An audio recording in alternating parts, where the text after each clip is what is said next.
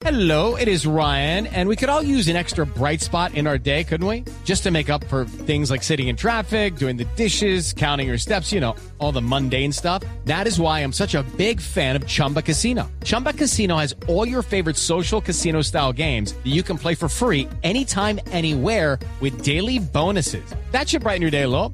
Actually, a lot. So sign up now at chumbacasino.com. That's chumbacasino.com. No purchase necessary. BGW. Void were prohibited by law. See terms and conditions. 18 plus. Paola Ochoa es periodista. Está en Mañanas Blue. 6 de la mañana, 31 minutos, y obviamente todos los ojos siguen puestos sobre la reforma tributaria, sobre todo hoy que el presidente Duque se reúne con los gremios económicos a mediodía para mirar otras alternativas diferentes a la del IVA. Una idea a la que se suman también varios partidos en el Congreso, empezando por el propio Centro Democrático, cuya bancada se reunió el día de ayer con el ministro de Hacienda, Alberto Carrasquilla, quien se comprometió a buscar otras salidas distintas a esa del IVA sobre la canasta familiar, una propuesta sobre la cual recaen el 80 ciento de los ingresos de la reforma tributaria, 11 billones de pesos que no son para nada fáciles de reemplazar. Y por eso muchos se preguntan esta mañana cuáles entonces podrían ser esas alternativas. La primera de ellas es no bajar la tarifa general del IVA al 18 o 17%, sino dejarla en el 19%, algo que le dejaría al gobierno unos 5 billones de pesos adicionales al año, pues por cada punto de IVA recoge 2 billones y medio.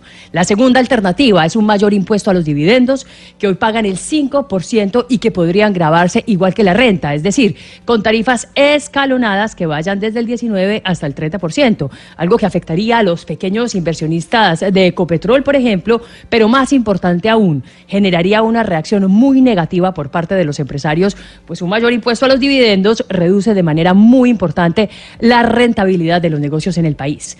La tercera alternativa es aumentar el impuesto al patrimonio a personas naturales, un impuesto que actualmente no existe, pero que en la reforma se propone grabar con tarifas de 0.5% para los patrimonios de 3 mil a 5 mil millones de pesos y del 1% para patrimonios de 5 mil millones en adelante. Una cosa que tampoco soluciona el problema de fondo, porque solamente tendría una duración de dos años y solamente se le cobraría a 10 mil personas, es decir, a muy poquita gente. La cuarta alternativa es la que van a proponer hoy los gremios económicos y que tiene que ver con ampliar la base para quienes declaren renta, una propuesta que bajaría de 4 a 2 millones de pesos la obligación de declarar renta, algo razonable, pero que deja muy poquito también en términos de recaudo. La quinta alternativa la está proponiendo Gustavo Petro y es un impuesto a la tierra, una propuesta sacada del sombrero y sin ningún fundamento. Primero, porque el impuesto sobre la tierra es potestad exclusiva de los territorios. Segundo, porque equivaldría a un impuesto al patrimonio. Y tercero, porque no serviría, pues el 70% de la gran tierra rural está subvaluada y hay atrasos enormes en el catastro. Lo cierto es que ninguna de esas cinco alternativas solucionan el tema de fondo y es de dónde salen los 11 billones por IVA, un impuesto que sí es permanente y no temporal como el resto de alternativas.